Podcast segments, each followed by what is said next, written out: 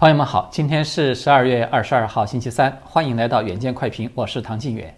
那么今天呢，是我在今年的最后一期视频了。从明天起呢，我将暂时的休假一段时间，呃，也调整一下自己了。然后呢，会在明年的一月三号，也就是一个星期一，再回来和大家一起继续聊一聊时事。所以呢，今天呢，在这里呢，就提前的恭祝各位新老朋友圣诞快乐，元旦快乐。祝愿大家在新的一年中啊，都能够心有所想，事有所成。不管我们愿不愿意吧，我们都已经是无可逃避的进入了一个剧烈变动的时代了。无论是越演越烈的中共病毒的疫情，还是越演越烈的中美的新冷战，无论是这个世界的格局它会继续的维持原样了，还是说会被彻底的颠覆，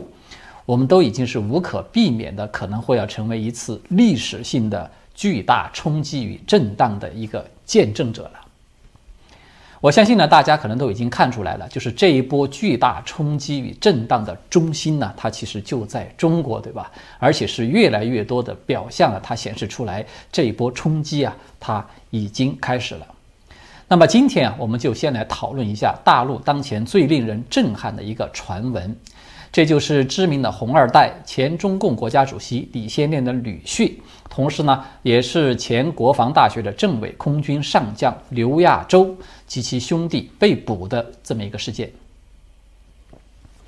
之所以说它只是传闻而并非是新闻。是因为呢，迄今为止啊，这个极为劲爆的消息呢，尚未得到任何官方来源的证实。但是为什么我们又要来和大家聊这个话题呢？就是因为啊，有不止一个相对比较靠谱的不同的来源都提到了这件事情，而且啊，连一些细节都给传出来了。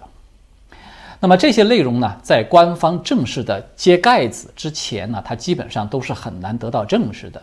但是刘亚洲兄弟被捕这个传闻呢，他正在力压当前可以说是火爆到不行的那个薇娅的罚款案，还有佟丽娅的这个结婚案的这个风头了。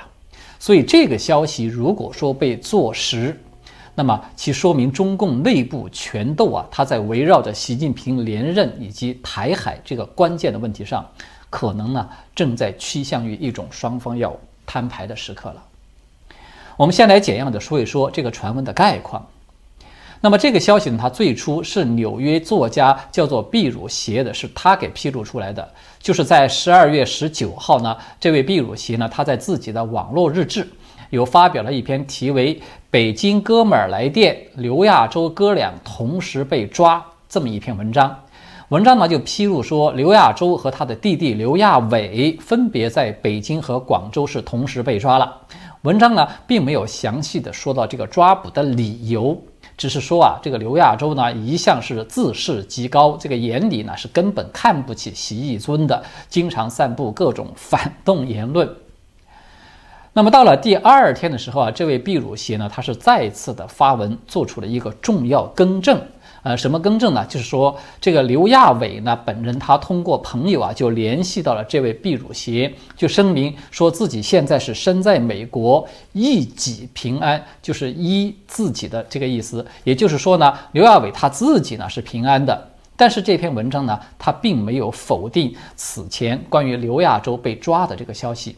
呃，这个毕汝贤他只是写了这么两句，说。世道混沌，不知真伪，是耶非耶，静候其因。啊，那么到了昨天呢，也就是十二月二十一号，就有海外的爆料媒体开始声称说自己获得了独家的消息，刘亚洲一家呢，于北京时间的十二月十五号是被逮捕了，一起被带走的呢，还有刘亚洲的妻子李小玲以及他的儿子等等。负责这一次抓捕行动的呢是现任军委副主席张又侠。那么这个消息呢，他就说啊，说五天之后的十二月二十号呢，刘亚洲的妻儿已经获释回家了。但是截止到北京时间的十二月二十一号，也就是昨天了，刘亚洲他仍然是被留置的。所以呢，他现在还不清楚刘亚洲他后续啊是否会是问问话，然后他就可以回家了呢？还是说会被正式的批捕送交到军事法庭了？那么同样呢，还是在昨天，也就是二十一号，大陆知名的独立记者叫做高瑜的这位女士呢，她就在推特有转发了不知来源的几张截图。这个截图看起来它有点像微信的这种内容的截图，它在里面就提到了刘亚洲被捕的一些细节。我们把它主要的概括一下呢，它是有这么几点。第一点呢，就是说刘亚洲他是十二月十五号从北京的空军总医院从这儿被带走的。第二呢，就是刘亚洲呢，他以国防大学的名义去申请成立了一个战略基金会，但是呢，他实际上又没有让国防大学参与，而是自己私下里去组了一个班子，捞取了巨额的利益。呃，此外呢，还假借着出书的名义呢，呃，贪腐了大概是六到八千万元。第三呢，就是说这个刘亚洲了，他有潜规则了好几个年轻的女军官，就是说生活作风很败坏吧。第四一点呢，就是说习近平他此前反腐的时候呢，就准备要严办刘亚洲的，是李先念的妻子林佳梅呢，是他来说情，才让这个刘亚洲是提前免职退出现役，才免于了这个牢狱之灾。但是这一次呢，是因为他在政治上太反动，所以。不得不处理了。那么，这个刘亚洲被捕的传闻最新的一个进展呢？他是知名的红二代，同时呢，也是呃前中共中央党校的教授，就是蔡霞女士。她在今天的这个发推呢，她就指出说，与刘亚洲同时被捕的呢，其实不是在美国的这个弟弟刘亚伟，而是他另外一个在大陆的弟弟，名字叫做刘亚苏。所以呢，我们综合以上啊四方的消息来看呢，我们可以梳理出大概这么几点的信息。第一点呢，就是刘亚洲究竟是否有出事儿呢？他在美国的这个弟弟刘亚伟，可以说他的说法应该是最有权威性、最靠谱的，对吧？但是呢，这位毕汝协呢，这位作家他并没有说明刘亚伟联系他呢，究竟对他又说了什么内容。我们只是可以肯定一点，就是毕汝协呢，他没有否定自己此前关于刘亚洲被抓的这个爆料。第二一点呢，就是海外的爆料媒体的这个报道呢，它和高宇女士转贴的那个微微信的信息啊，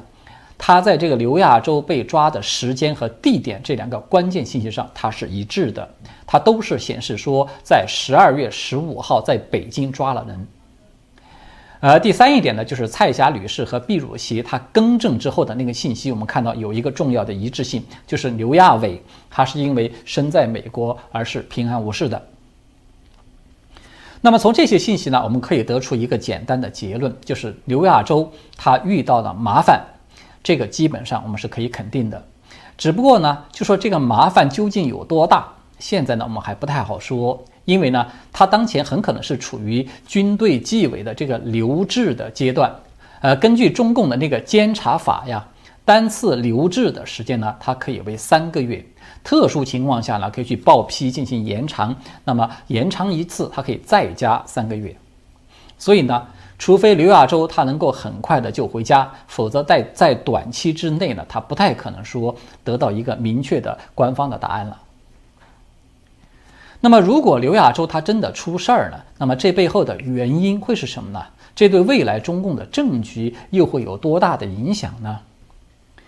呃，刘亚洲出事的原因呢，现在已经有多种版本的猜测了。当然，普遍提到的呢，都是说他一方面是经济贪腐，另一方面呢是政治上反动，对吧？当然，这二者呢，我们知道，在习近平整个这个反腐的过程中呢，它大体上都是一种表里的关系，也就是说，政治问题呢是核心，而经济问题呢只是表面的借口了。这个是中共啊利用政治问题形式化来进行处理的一个套路。它刚好呢与毛泽东时代的那个反过来，就是他把一切问题都来政治化处理的手法，它是反过来用的。那么，这个刘亚洲他的政治谱系又是一个什么样的情况呢？可能有不少的朋友啊，对刘亚洲都是比较熟悉的。他早年呢是被称为叫做军旅作家，啊，他写了不少的军事题材的报告文学，比较知名的像是有这个恶魔导演的战争，还有什么攻击、攻击再攻击等等作品。但是呢，在后期呢。刘亚洲他是明显明显的开始转向了像国家战略呀、军事战略等等这些领域了。他在先后啊有出版了像《刘亚洲国家思考录》《强军策》，还有像《当代世界军事与中国国防》等等这些书籍。很显然呢，就是刘亚洲他是把自己作为国内啊顶尖的这种军事战略家来进行定位的。尤其比较引人注目的是，在二零一三年的六月啊。由中共的国防大学、还有军方的总政治部、保卫部、总参总参谋部的三部，还有中国社会科学院以及中国现代国际关系研究所等等这些重量级的单位呢，是有联合推出了一部长达九十多分钟的宣传片，名字叫做《较量无声》。这部片子呢，可能很多朋友都是看到过的。他呢，以强烈的意识形态斗争和冷战式的思维呢，认定说美国在推行一整套的和平演变的反华阴谋，所以呢，它是具有一种非常强烈的反美色彩。在当时呢，它就引起了这个社会各界广泛的关注了，因为这个这个是被视为啊，中共军方第一次对着美国是公开的表现出了极其强烈的敌意。也是第一次系统的阐述了中共应如何对美国进行反和平演变作战的这么一个战略性的构想。这部宣传片它的总策划人就是刘亚洲，这个撰稿人和总编呃总编导呢，他是原中共的国防部长秦基伟的儿子，叫做秦天，那个是另外一个红二代了。所以这样一来呢，可能就有朋友会觉得奇怪了。就说你这个刘亚洲这么的反美，对吧？而且这个人呢，也可以说是颇有才干，他不正符合习近平当前的需要吗？啊，为什么习近平还要找他麻烦呢？呃，就我个人的看法呢，这个可能与刘亚洲的两大观点啊是有关系的。一个呢，就是这位刘亚洲呢，他虽然反美。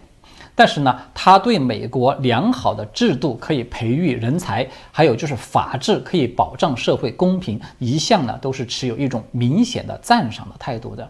也就是说呢，他是一个比较典型的这种主张要师师夷长技以制夷的啊，有点像是一个新版的洋务派。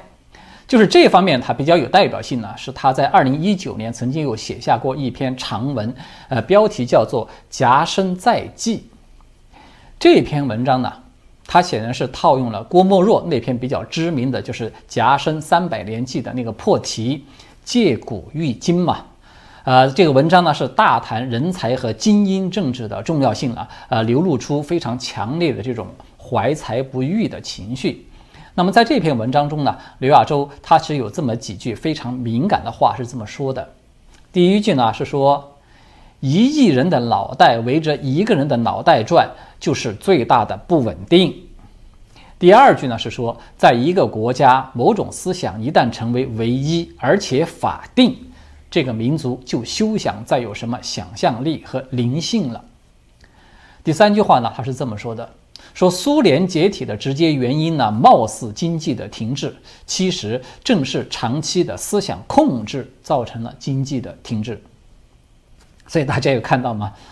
这其实就非常清楚地显示出来，刘亚洲呢，他对毛泽东路线的那种个人崇拜和领袖思想要控制一切这种做法呢，他是极其反感的，对吧？这或许呢，就是传闻中啊反复在说的，说这个刘亚洲不把习近平放在眼中啊，他这个政治上很反动，可能就是主要的原因了。那么刘亚洲另外有一个重要的观点呢，是他在武力攻台这个问题上。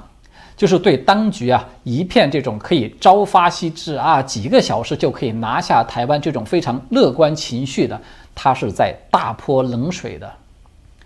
他最具代表性的呢，就是他有写过一篇分析攻台之前需要考虑的几个问题这么一篇文章。在这篇文章中呢，他就有系统的阐述了武力攻台可能会面临的五大难题，然后最后呢得出了一个结论说。台军已非当年的蒋军，台湾亦非当年的金门，更何况天险横亘，台海作战将比金门作战要艰难万倍。大家注意啊，在这里他所提到的这个金门作战呢，其实就是指一九四九年中共攻打金门，遭遇到全军覆没、惨败的那一次金门战役。刘亚洲呢，他本人曾经啊有专门的写过一篇文章来检讨这一次惨败。也就是说呢，刘亚洲他其实是一个比较实用主义的红二代了。他并不认为中共当前具备全面挑战美国，甚至去出兵台湾的这么一个本钱。他呢是力主要继续的积累实力，等待时机再去搞翻这个美国的。所以这种路线我们看到啊，它其实就非常接近于邓小平的那个韬光养晦了，对吧？而这一点呢，恰恰是习近平当前最不能容忍的。所以从这一点来看呢。刘亚洲他对习近平带来的威胁远非当初的任志强可比。任志强当初呢，他只是骂习近平啊，说他是一个想要当皇帝的小丑，对吧？说到底，这只不过是一种发牢骚的性质，虽然是有损习近平的形象，但是其实他是伤不了筋也动不了骨的。但是刘亚洲不一样。他在整个这个太子党的圈子里，还有在军队系统中，他是有一种无形的影响力的。这种影响力远超任志强。传闻呢，那个同时被抓的他的弟弟不是叫做刘亚苏嘛？他就是中央军委联合参谋部情报局的副军职的一个专职的情报军官，而且啊，他是还曾经参加过对越作战的，是有过实战经验的为数不多的军队的高层人员之一。所以正是因为这个原因呢，有人呢也就据此猜测说，认为这个刘亚洲他这次惹上麻烦呢，是不是很有可能卷入了政变啊？那么这一点呢，我觉得目前我们还没有看到说有更有力的证据来支持这一点。毕竟呢，刘亚洲嘛，他是早就已经退役的一个文职官员，包括这个刘亚苏，他其实也不握有任何的军权，他只是一个情报军官嘛。但是我们可以不客气的说。刘亚洲刚才的这两大观点呢，他其实都是直指习近平当前最大的一个政治命门的，就是实现终身执政以及完成武力攻台的霸业。也就是说呢，在习近平迫切的需要众人拾柴火焰高的这种关键时刻。这个刘亚洲，他却非常精准地向着这个柴堆了来泼冷水，而且同时还在釜底抽薪。他讲出一大堆这种头头是道的、难以反驳的理论来。这个对习近平来说才是伤筋动骨的威胁。我们都知道啊，对一个政治人物来说，你有效的去打击他的执政纲领和他的路线，其实比对他本人去进行人身攻击啊、唾骂他、羞辱他，其实要更严重的多。在二零一七年啊，习近平当时就把刘亚洲和刘源这两位曾经是有力挺他反腐的红二代打入冷宫，闲置起来。其实就已经说明啊，习近平在那个时候他已经铁了心要与这帮道不同不相为谋的八旗子弟要分道扬镳的了。换个角度说呢，以刘亚洲的才情呢，既不能为习近平所用，他又不甘寂寞，屡屡的目中无人，还妄议中央，而且还大都是妄议在一些要害上。也就是说呢，有才而又桀骜不驯。这样的人呢，迟早都是要被处理的。那么这样的例子在过去可以说是太多了，我们在这儿呢就不一一的来列举了。好的，接下来呢，我们再简要的和大家来说一说，就是直播带货的一姐薇娅，她呢因为涉嫌偷逃税被罚巨额款项的这个事件了。呃，在前天，也就是十二月二十号的下午呢，浙江省税务局又发布了一份通告，就说网络主播黄薇，呃，这个网名就是薇娅了。他在二零一九年到二零二零年期间呢，说有偷逃税款六点四三亿元，其他的少缴税款呢是零点六亿元。鉴于这个数额巨大，那么这个薇娅呢，他也因此被开出了史无前例的一个天价罚单。根据税务部门对这个黄威做出的这个税务行政处理处罚的决定呢，要追缴他的税款，再加上收这个滞纳金等等，啊，那么是合并起来对他的处罚呢是高达十三点四亿元。这个数字啊，它所产生的这种舆论效应，的确可以用炸锅来形容了，而且是超级炸锅。因为这个薇娅呢，她立即就冲上了微博的热搜第一。而且是很快连带着其他的几位头部主播，比如说像李佳琦啊、罗永浩等等这些人，也都悉数登上了热搜排行榜的前茅。那么这个薇娅本人呢，她是在第一时间就发表了一份致歉的声明，包括她的丈夫董海峰也随后紧跟的发布了一份道歉声明，主动的揽下了相关的责任。同时呢，表示说此前呢自己是聘请了专业机构来进行税务统筹。一度呢认为这些做法都是合法合规的，但是后来发现其中有极大的风险，于是呢，从二零二零年的十一月到现在，他们夫妇已经终止了这个税务统筹，按照百分之四十五的个人所得税，全部的缴纳了相关的税款，并且主动的补交了此前不合规的相关的税款。就我个人的看法啊。其实董海峰这封信呢，他其实写的水平不低，他既体现了一个男人对家庭的担当呢，其实又暗藏讥讽，这是我看到这个薇娅事件中一个非常醒目的关键点。那么是什么样的讥讽呢？就是对涉嫌偷逃税这个罪名，他呢又进行了一种含蓄的澄清。根据这个官方的通告啊，是说薇娅呢，她是通过隐匿个人收入、虚构业务转换收入性质、虚假申报等等这些方式来偷逃税以及少交税。当然，这些财务上的专有名词啊，可能很多朋友都看不太懂。能看明白的呢，就是官方直接给出的这个结论啊，偷逃税。但是这个结论，其实我们客观的说，它是存在着巨大的争议的。就我个人的理解啊，薇娅这个案子最关键的要害呢，它就在于对直播带货的收入性质如何去进行认定，这究竟是要算是个人收入呢，还是要算作公司的收入？这二者它缴纳的税率它是有巨大差异的，前者要比后者要高很多，接近要翻一倍呢。那么从这个案子本身来看呢，董海峰他所说的啊，请了专业人士来进行税务统筹，实际上呢，他就是把这个收入做成了一种个人独资企业的公司收入，从而进行了一种合理避税的动作。而现在呢，官方呢就认定说，这应当是属于个人收入，所以你这就算是偷逃税了。也就是说呢，这个案子真正的关键点呢。它就在于薇娅夫妇他曾经的这个合理避税的避税的操作，它究竟成立还是不成立？薇娅他做到这么大的规模，显然不是说他一个人就能干成干成的，对吧？他的名下呢，至少是有十几家公司呢。但是呢，大陆现行相关的法律法规在这一个问题上面呢，它实际上是比较模糊的一个地带。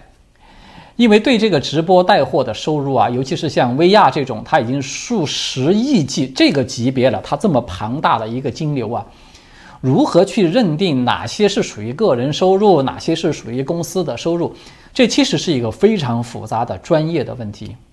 董海峰他这封道歉信中暗藏的讥讽，他其实就是在含蓄的提醒这一点。但是我们现在也都知道啊。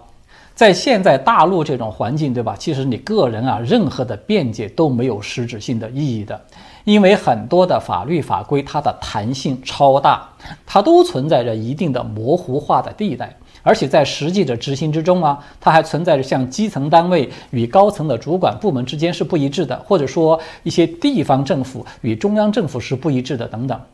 也就是说呢，官方呢，它完全是可以根据需要，在适当的时间和范围之内来进行自己愿意进行的解释。这个解释权，它完全是握在官方的手上的。这些可以说都是大家很熟悉的中共特色了，对吧？威亚他被重罚呢，其实他并不是第一个。在上个月啊，像朱晨慧和林珊珊这么两位网络主播呢，也是因为说涉嫌这个偷逃税款，前者呢被罚六千多万元，后者被罚了两千七百多万元。与此同时呢，这个潘石屹他旗下的那个北京建华置地有限公司，也是在十二月十九号这一天，因为说是少交税的问题，被重罚了七点零九亿元。而且啊。紧跟着这一系列缴税案而来的，我们看到啊，是有一千多个网络主播啊，赶快主动的就去补交了各种各样的什么少交啦，或者说是漏交的税款。如果说啊，我们往前再追溯一下近期以反垄断名义对各大巨头的整治和罚款，我们就会看到，这个威亚案它的本质其实不过是共同富裕这一波政治运动下面的一个小小的样板工程而已。其实习近平啊，他当初在推出这个共同富裕的基本政策的时候，他就已经明确的说了，对高收入阶层征收更高的税率是重要途径之一。这其中呢，就包括了扩大税基、公平征税，还有严格征管等等这些手段，这都是官方明确写出来的。所以我们都看到了，大陆现在经济下滑呢，它不是也很厉害吗？对吧？当局的这个监管风暴更是导致了大批的人群失业了。官方公开承认的说，就至少是有两亿人在灵活就业，这个是什么意思啊？实际上，它都是失业的人群嘛。那么，官方公开的还在要求说，这个政府呢要准备过紧日子，那老百姓呢就要准备过苦日子了。所以在这样一个经济环境之下呀，中共它对部分高收入的人群进行定点打击，其实实际上呢，可以说就是一种变相的打土豪了。只不过是呢，现在换了以法律的名义来打而已。当然，在这里啊，我们并不是说啊，这个薇娅等等所有这些人全部都是纯洁无瑕的。我们都知道，在当今大陆的这种环境之中啊，中共如果说他存了心要整治谁，他挖地三尺找出一点毛病来，可以说是易如反掌的。就是说呢。中共他割韭菜，他的动机绝对不是为了什么所谓的社会公平，他杀富呢不一定就会要济贫的，他只是出于当局目前的政治需要而已。什么需要呢？无论薇娅还是此前被罚的这个朱晨慧和林珊珊等人啊，我们看到他们在被罚款的同时，他们在淘宝啊、微博还有抖音等等所有直播平台的账号也全部都被封杀掉了。它这个说明什么呢？这就说明官方打击的目标呢，不仅仅说是几个网红主播，他是直接的就冲着直播带货这个行业来的。因为这个道理很简单，如果说这个偷逃税的行为本身是违法的，那么像薇娅等人啊，他们在各个平台的这个直播账号呢，它都是合法注册、合法运营的，对吧？这是完全不同的两回事。官方现在连他们谋生的渠道都给一概的封杀掉。显示呢，官方它是刻意打击的呢，就是这种依附于互联网的一个虚拟经济的形态了。这个与习近平他在近期啊，我们说了他是大打七伤拳，这个监管风暴，其实它的方向是一致的，它都是在人为的想要促使一个整体的经济呢脱虚向实。说白了呢，就是说为向这个备战备荒去转轨做准备的。当然，这个话题我们在此前已经有讨论过多次了，所以从这里看呢，刘亚洲啊，他如果是真的被拿下了，我们可以说这个标志着中共党内啊对这个全面要挑战美国、加速武力攻台的这种质疑派或者说制衡的力量呢，